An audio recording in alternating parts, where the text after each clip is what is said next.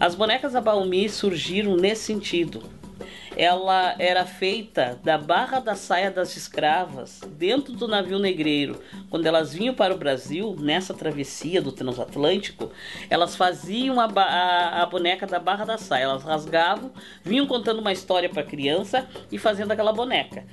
Quando elas chegavam no Brasil, elas davam para os filhos aquela boneca, que seria a única recordação que o filho teria da mãe, porque eles não ficavam na mesma fazenda como escravos, então eles ficavam separados.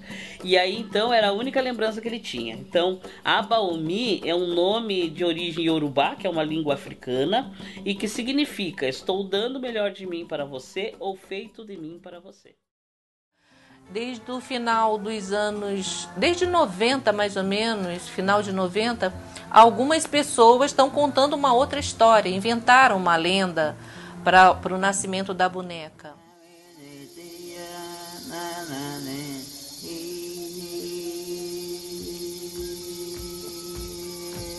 Poranduba. Poranduba. Poranduba. Poranduba. Poranduba. Poranduba. Poranduba. Poranduba.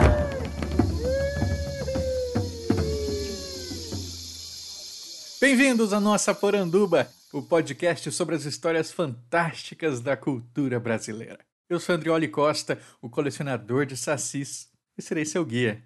E no programa de hoje eu tenho o prazer de receber aqui a artesã Lena Martins, que tem uma trajetória aí fantástica de criação que a gente vai conhecer mais no programa de hoje. Tudo bem, Lena? Olá, tudo bem? Sou Lena, Lena Martins, tenho 70 anos e me dedico há muitos anos, acho que desde os 16, 17 anos, só ao artesanato. Eu queria que você então contasse para os nossos ouvintes como é que começou essa sua relação, não só ao artesanato, mas com a boneca? Desde a infância você costumava fazer seus próprios brinquedos? Como é que era isso?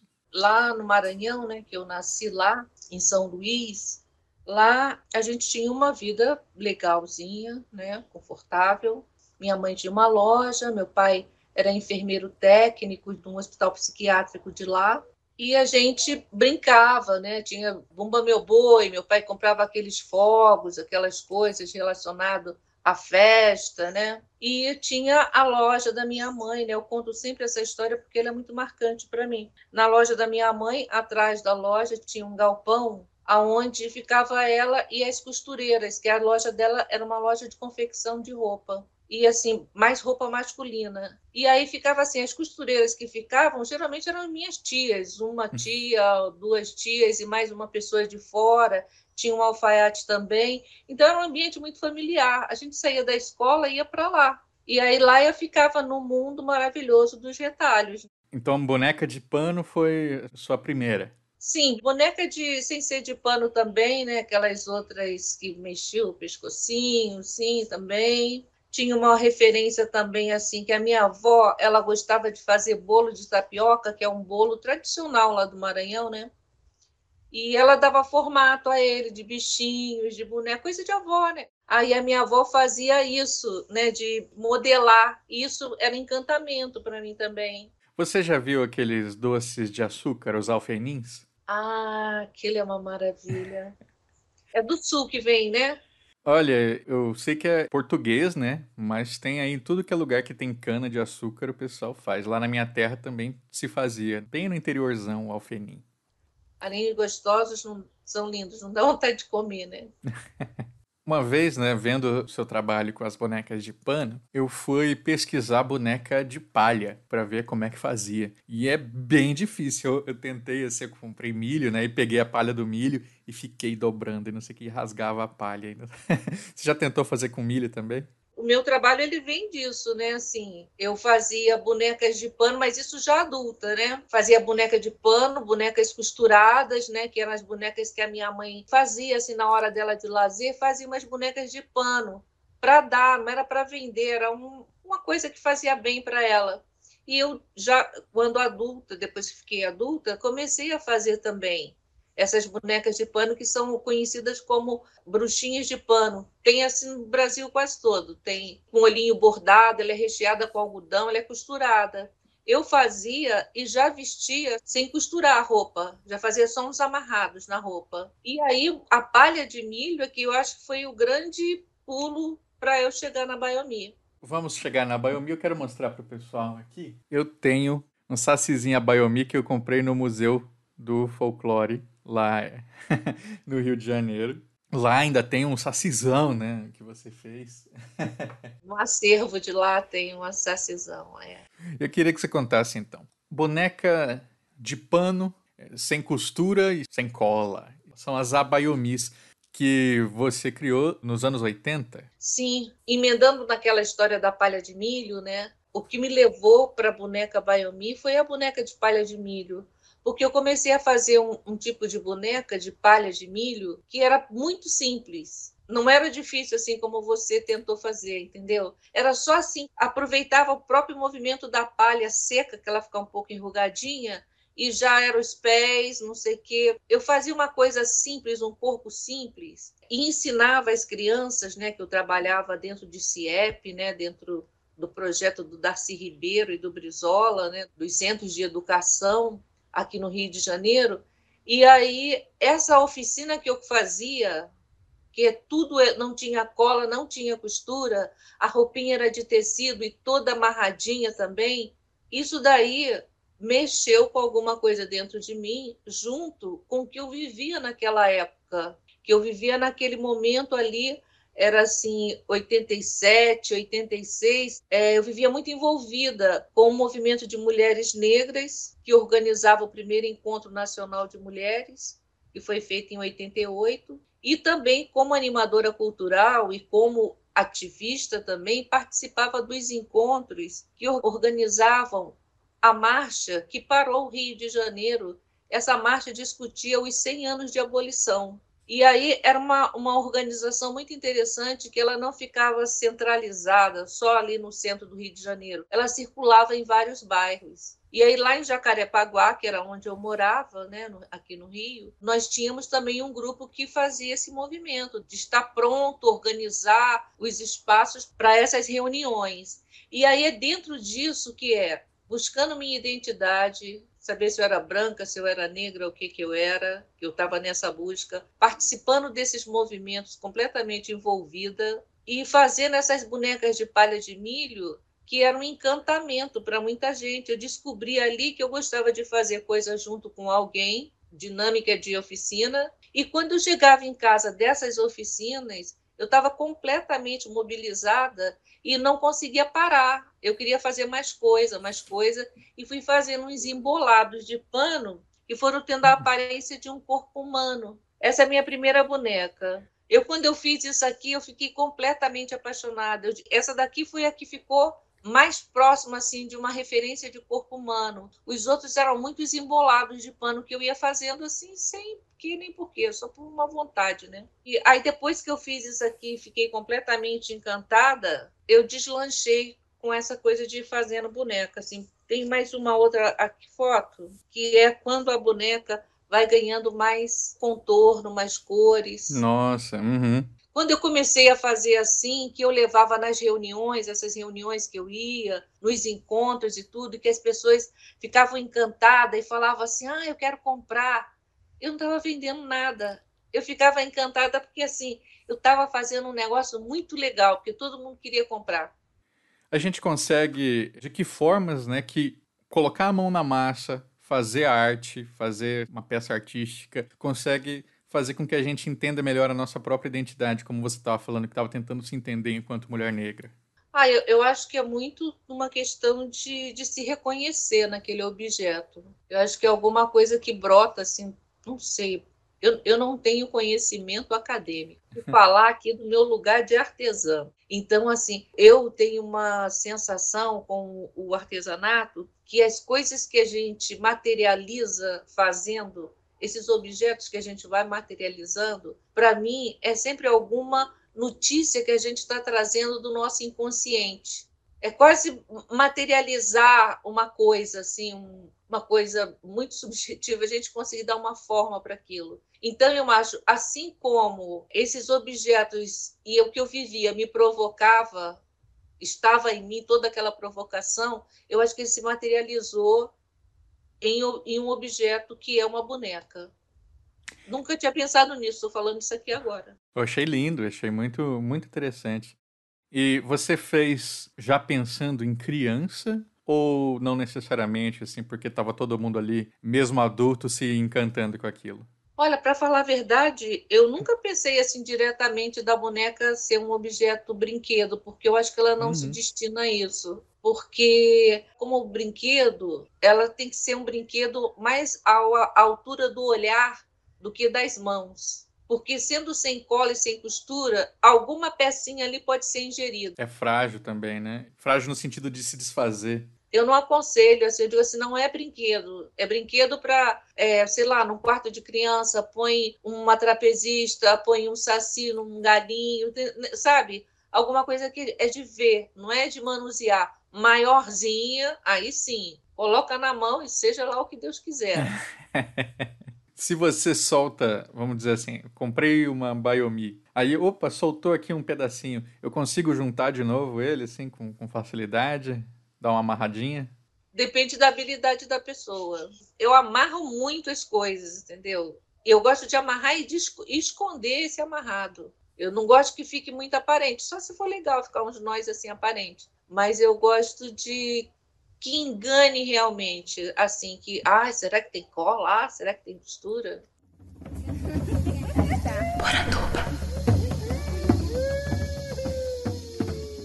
E aí, Helena, você então começa a fazer essa peça, ela vai fazendo sucesso. Em que momento você resolve vender?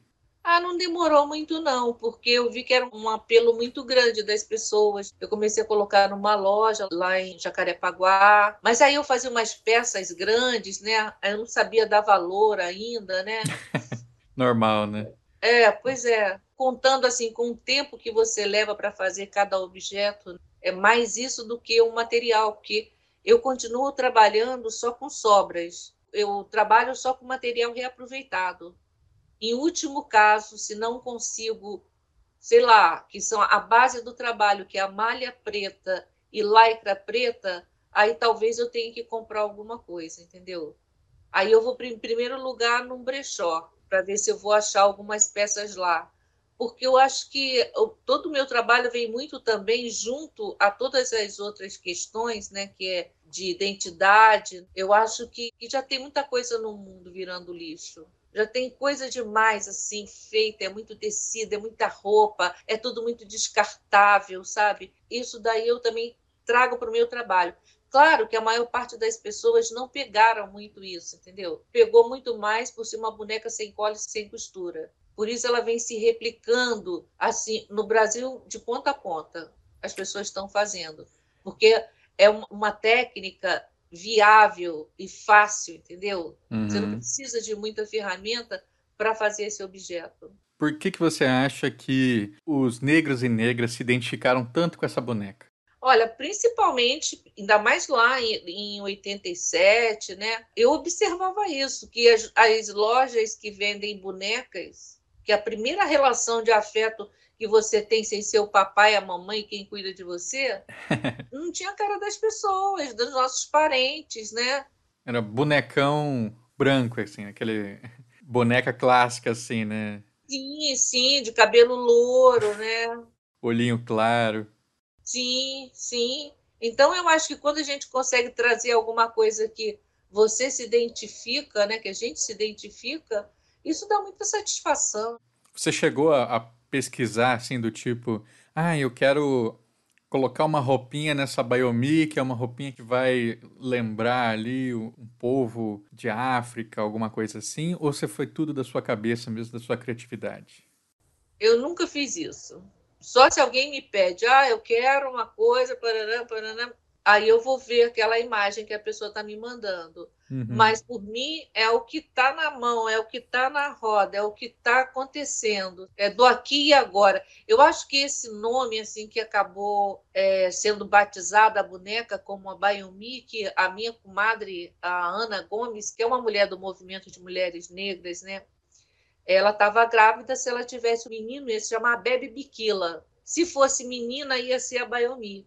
A Bebe Biquila foi um corredor negro hum. que ganhou a Olimpíada e ele corria descalço. Eu vi essa história esses dias por causa das Olimpíadas. O primeiro atleta a vencer uma Olimpíada sem sapatos, né? E negro. E ganhou duas vezes no ano e nas Olimpíadas seguintes.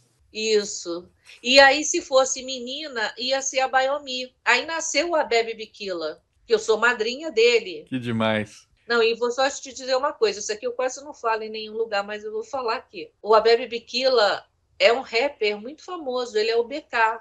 E a Ana é a madrinha das Abayomis, então. E eu sou madrinha do, do Abebe. E aí, assim, esse nome, quando ela me deu, ela disse assim: esse nome que da pesquisa que ela tinha feito significa o meu presente, no sentido do momento que a gente está vivendo. Ah, é isso? Gente, eu tinha certeza que era um presente de uma dádiva. Algumas pessoas falam isso. Mas assim, eu não falo Yorubá, eu pesquisei algumas vezes. No livro do Ney Lopes, Diáspora Africana, quando ele fala Bayomi, ele fala que a Bayomi também pode ser um sobrenome, tipo Lena Bayomi. ele já conhecia as bonecas, entendeu? Legal. Não sou amigona dele. Sei que ele existe, ele sabe que eu existo por causa do meu trabalho. Ele é impossível não saber aqui no Rio de Janeiro. Sim, sim, com certeza. Então, você já tinha a boneca? Já tinha, já estava assim, mais de um ano era só assim, boneca negra sem cola e sem costura, era só isso. Uhum. Não tinha um nome.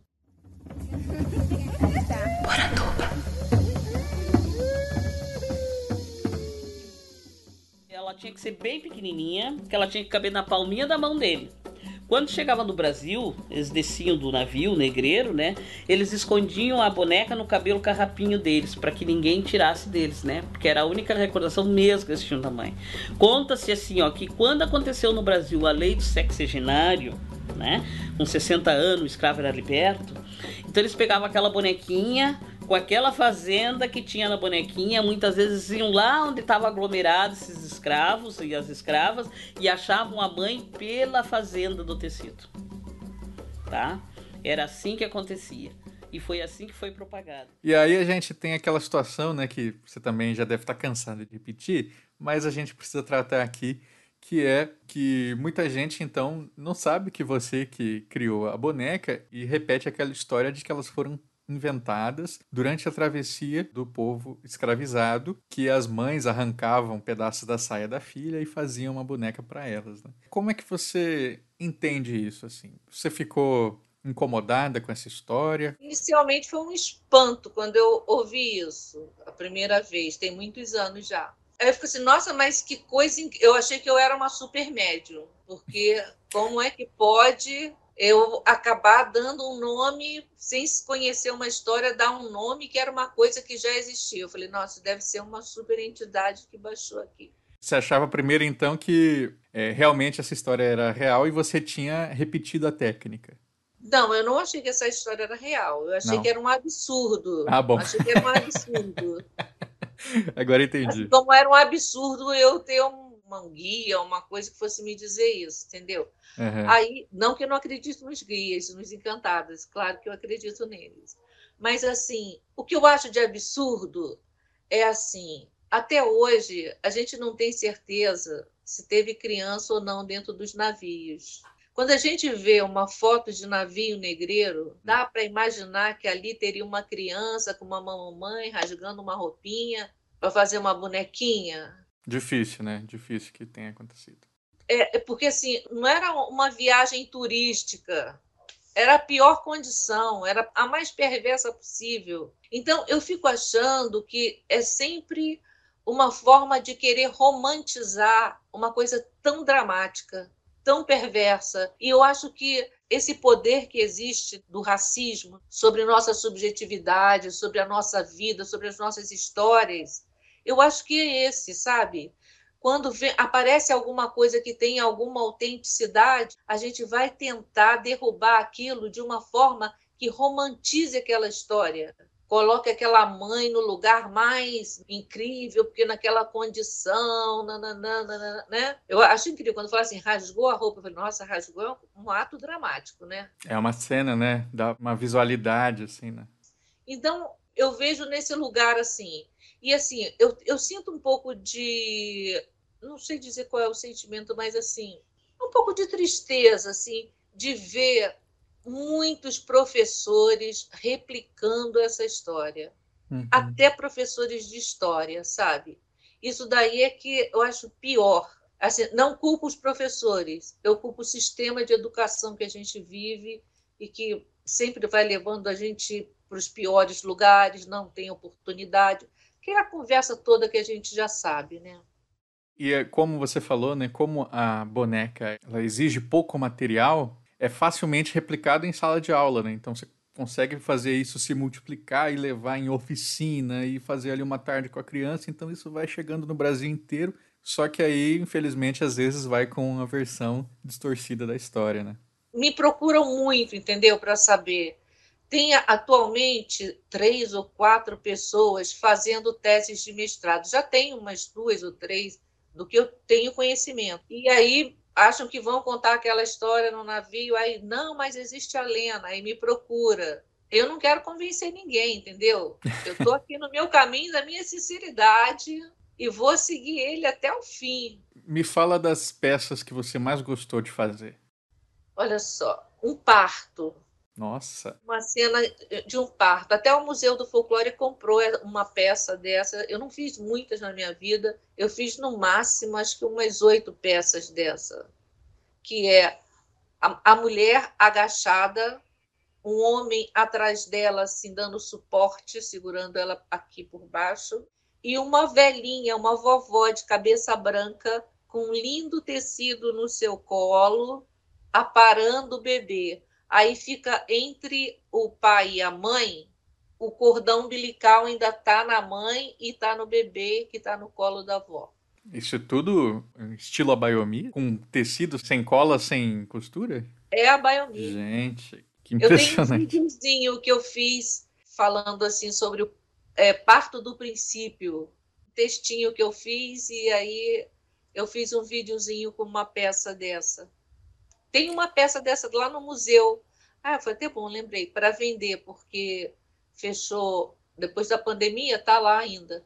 Eu tenho uma que é do acervo lá, uhum. e tem essa que tá na, tava na vitrine antes da pandemia.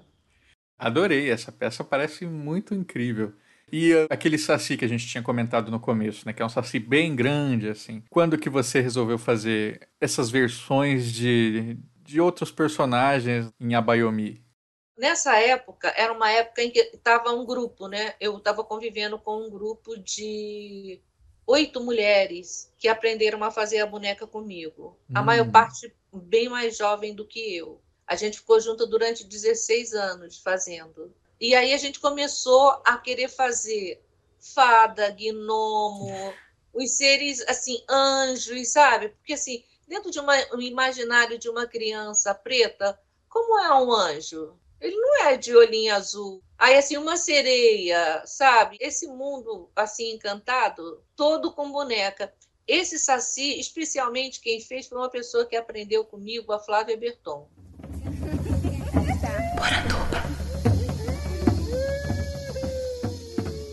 Aproveitando, você já tinha ouvido história de saci na sua infância? Era uma coisa que fazia parte, assim, escutar a história de Encantado? Total, total. Eu te falava que era história de visagem. Ah, no Maranhão vocês falavam visagem? É, falava visagem, que eu acho que é coisa também de espírito, esse mundo assim, né? Eu lembro que era um tal de correr e botar o pé para dentro da rede, né? Que a gente dormia em rede. O pé não podia ficar do lado de fora.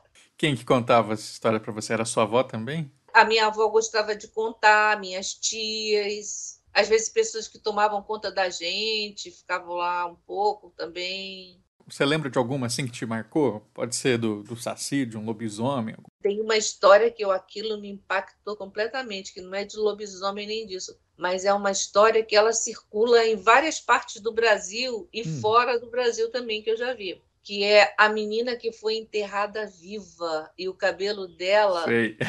virou um capim, e o pai dela foi cortar o capim.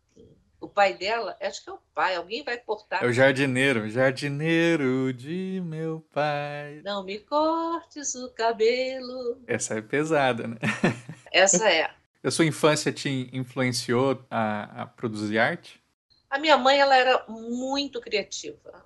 A minha mãe era extremamente criativa. Ela falava assim: a única coisa que eu ainda não fiz em postura foi bata de padre. Agora todas as outras coisas eu já fiz. E na nossa casa tinha muito material. Ela fazia também uns broches que eram com parafina, eram frutas, sabe? Frutas perfeitas, né, que ela fazia. Acho que eu tenho influência dos dois, porque o meu pai, ele era enfermeiro técnico, né, no hospital psiquiátrico, mas ele era uma pessoa de uma extrema delicadeza e atenção. Ele assim, durante a semana quando ele vinha do trabalho, ele ia preparando as pipas, cortando, raspando aquele negócio para fazer do bambuzinho, uhum. tal, montava pipa, chegava no final de semana, o cerolzinho já ali na mão, e ele ia soltar pipa. Mas ele ia soltar ou ele ia soltar com você? Não, ele, ele ia soltar pipa, eu não entrava naquela história. Ele que ia brincar, eu achei que ele ia brincar com os filhos. Não, ele era, era a brincadeira do meu pai, aquela. Você tem filhos? Eu tenho dois filhos que vieram do meu ventre e uma que entrou no meu coração. Que lindo. Você chegou a já fazer bonecas para eles? É, pois é, o André está com 51 anos e a Isa está com 47, eu acho, 46. E a outra também está mais ou menos isso, 46, a, a Cris. Eles já eram grandes, né? Uhum. Aí faziam alguma coisinha, fazer junto. O André nunca conseguiu muito se envolver com isso. A Isa teve um tempo que ela trabalhou na cooperativa, uhum. fazendo boneca também, um curto período, mas ela também ficou ali fazendo. Minha neta tem 26. Eu fiz tudo para ela também fazer. Entrou um pouquinho ali, mas não é o jeito dela, não. Ela é outra coisa, é outro negócio. O que, que precisa ter para ser uma boa bonequeira? É paciência, é jeito na mão, é o quê? É difícil falar isso para ser uma boa bonequeira, né? Eu não sei, eu acho que quando a gente tem um mínimo de capacidade de concentração, de estar dentro de si, a gente tem mais capacidade de fazer alguma coisa que encante. Acho mais por aí do que nesse lugar de bonequeira. E para a gente encerrar, então, queria saber, Helena, se você falou ali que esse o nome da boneca, né, os princípios dela estava ali muito ligado ao movimento negro. Você seguiu participando, acompanhando os debates do movimento? Isso ainda faz parte da sua vida? Como é que é? Eu não sou assim tão diretamente ligada a uma organização, mas eu estou sempre colaborando no que eu posso. Eu tenho uma espécie, não vou dizer que é uma parceria, mas a gente tem um entendimento, eu tenho um entendimento bom com a Casa das Pretas, aonde eu faço algumas oficinas aqui no Rio de Janeiro. A Marcha das Mulheres Negras, eu já estive algum momento aqui no Rio de Janeiro. Eu tive a, a felicidade de estar na República Dominicana quando foi tirado o Dia da Mulher Negra da América Latina e do Caribe, 25 de julho. Foi agora, Para vender boneca, eu me organizei, pedi ajuda de várias coisas para poder ir e fui e fiquei lá levei muita boneca e vendi praticamente tudo que eu levei. Nessa que época demais. eu trabalhava com um grupo. Lena, eu queria então que você desse né, o seu recado final com uma mensagem para quem quer levar cultura e arte para as crianças negras que podem encontrar também na Baiomi um caminho de encantamento. Eu acho assim que a Baiomi é um objeto que provoca assim vários sentimentos Primeiro, pela facilidade de fazer e que os materiais são fáceis de se conseguir. Não precisa de uma grande ferramenta, é uma tesoura. Tesoura é um objeto que muita gente tem.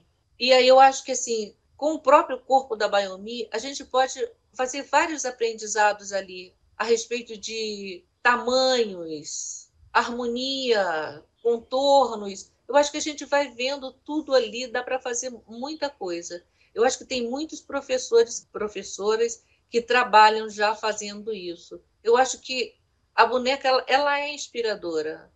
Eu acredito que seja inspiradora. Eu acho assim, qualquer trabalho que a gente vai fazer para outra pessoa, é muito bom que ele esteja bem assentado dentro da gente, que ele nos mova, que isso nos toque em algum lugar, um trabalho de cultura, e principalmente se for relacionado à cultura afro, esse trabalho ele tem que fazer parte da gente. A gente tem que se emocionar, tem que sentir ele para poder estar trocando com o outro. Não pode ser uma coisa de cabeça para cabeça.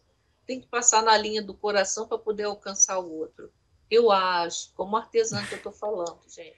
A gente aprende muito te ouvindo, que isso. Então, Helena, foi um prazer gigantesco ter falado contigo no dia de hoje. Prazer também. Muito obrigada, viu? Obrigada pela sua paciência comigo. Que isso. Eu que agradeço. Quer deixar um site, uma rede social para o pessoal te encontrar? Então, eu não sou super assim rede social, porém eu tenho Facebook Lena Baiomi Martins e no Instagram eu tenho abaiomi.lena. É onde eu coloco algumas coisas de foto, principalmente foto de boneca. E para comprar, você vende direto ou é melhor procurar uma loja? Olha só, eu não sou uma super vendedora de boneca. Assim, aqui em Santa Teresa tem uma loja que está aberta aqui que vende a Lavereda aqui em Santa Teresa e eu recebo encomendas. Assim, eu não faço entrega. A pessoa ou vai pelo correio uhum. ou a pessoa tem que pegar aqui. Perfeito. Então é isso, pessoal. Se quiser uma boneca, manda um inbox ali, encomenda com a Lena.